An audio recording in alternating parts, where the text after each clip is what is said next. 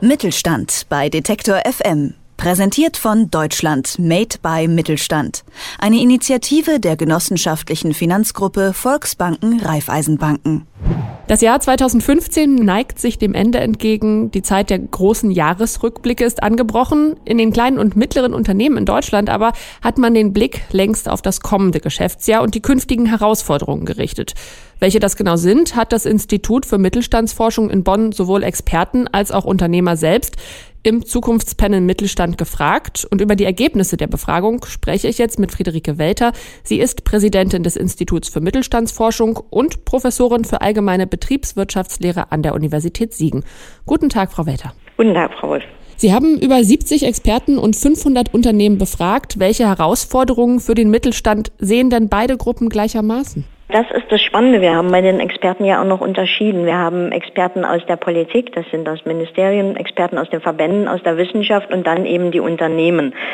Und für mich das Interessante daran ist, dass diese Experten und die Unternehmen als ihre eigenen Experten sich nicht so ganz einig sind in der Reihung der Herausforderungen. Bei den Unternehmen steht an aller allererster Stelle Wettbewerbs- und Innovationsfähigkeit als Herausforderung. Bei den Experten aus der Politik, also den Ministeriumsvertretern, steht an allererster Stelle die Digitalisierung als Herausforderung für den Mittelstand und die mittelständische Wirtschaft. Und bei den weiteren Experten? Bei den Verbänden steht an erster Stelle einmal die Rahmenbedingungen. Wir haben hier Verbände befragt, die mittelständische Industrie und mittelständische Unternehmen vertreten. Das sind die Rahmenbedingungen und dann auch die Finanzierung.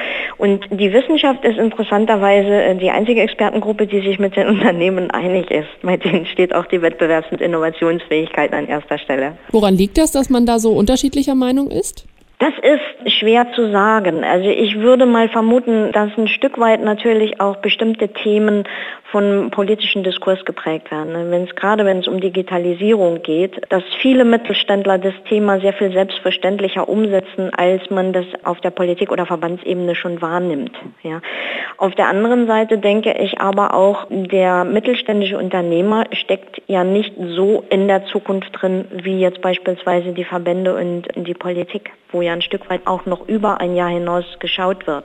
Da steht ja immer das unmittelbare Wirtschaften auch im Vordergrund. Und wenn Sie die Wettbewerbsinnovationsfähigkeit nicht aufrechterhalten können, dann gehen Sie als Unternehmer in den Insolvenz. Und jetzt unabhängig davon, was jetzt an oberster Stelle steht, ist man sich dann einig, dass das alles wichtige Themen sind in Zukunft?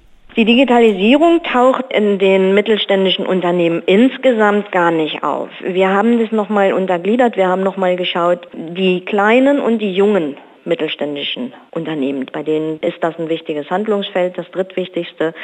Man ist sich generell auch einig bei Fachkräftebedarf, jetzt unabhängig von der Reihung, dass das ein wichtiges Thema ist. Wettbewerbsfähigkeit, Innovationsfähigkeit, Rahmenbedingungen spielen auch in allen Gruppen eine Rolle. Das sind so die drei Punkte, die wir in allen drei Gruppen finden und dann fällt es ein Stück weit wieder auseinander. Hm, sprechen wir nochmal über die Unternehmen. Mehr als die Hälfte der Befragten Unternehmen wünscht sich keine Änderung in der Mittelstandspolitik. Warum sehen die Mittelständler denn dort keinen Handlungsbedarf? Keine Änderung ist nicht ganz richtig. Also sie wünschen sich eigentlich keine wirtschaftspolitischen Maßnahmen. Das heißt, auf der einen Seite gehe ich davon aus, dass die Mittelständler erkennen, Innovations- und Wettbewerbsfähigkeit ist zuallererst einmal unternehmerisches Tun. Das muss also von Unternehmen herauskommen.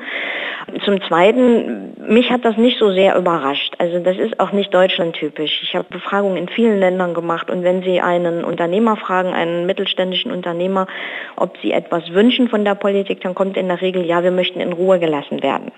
Aber auch hier, wir haben noch mal ganz genau geschaut, wie unterscheidet sich das eigentlich, wenn man sich jetzt mal verschiedene große Mittelständler anschaut, also ältere, jüngere, kleinere, größere Mittelständler. Da sieht das ein klein wenig anders aus. Es sind vor allen Dingen die größeren, bei denen dann eben gesagt wird, okay, da brauchen wir weniger. Bei Unternehmen, die sagen, wir haben ein Problem mit den Rahmenbedingungen an sich. Wir müssen den Unternehmensbestand sichern. Wir müssen mit dem demografischen Wandel umgehen. Da wird auch am häufigsten noch konkrete Maßnahmen gefordert. Wenn man jetzt mal von außen drauf guckt, ist es ja dennoch so, dass die Zahl der Unternehmensgründungen im Mittelstand zurückgeht. Wäre das dann ein Punkt, bei dem die Politik handeln könnte, das vielleicht wieder reizvoller zu machen? Es sind zwei Sachen hier. Die Zahl der gewerblichen Gründungen ist rückläufig. Ähm, die Zahl der freiberuflichen Gründungen, gerade auch ähm, akademische Gründungen, mehr wissensintensive Gründungen, die ist seit Jahren steigend. Was wir sehen, ist, dass das Gründungsgeschehen sich verändert. Das ist der Punkt. Nun ist Deutschland ein Land, wo der Mittelstand sehr stark gewerblich geprägt ist. Produzierendes Gewerbe, industrieller Mittelstand. Da müsste man schon überlegen, was passiert da jetzt eigentlich in den nächsten fünf und zehn Jahren. Die Politik macht schon relativ viel, um Gründungen attraktiv zu machen. Und ich denke, dadurch, dass wir diese Verschiebung sehen zu den freiberuflichen Gründungen, da wird auch eine Gruppe von jüngeren Leuten erreicht, die vor fünf oder zehn Jahren unter Umständen noch gar nicht ans Gründen gedacht hat. Also gerade so die Akademiker, diejenigen, die aus der Hochschule herauskommen. Ein anderer Punkt, man muss natürlich auch immer die Arbeitsmarktentwicklung sehen. Die ist bei uns generell positiv.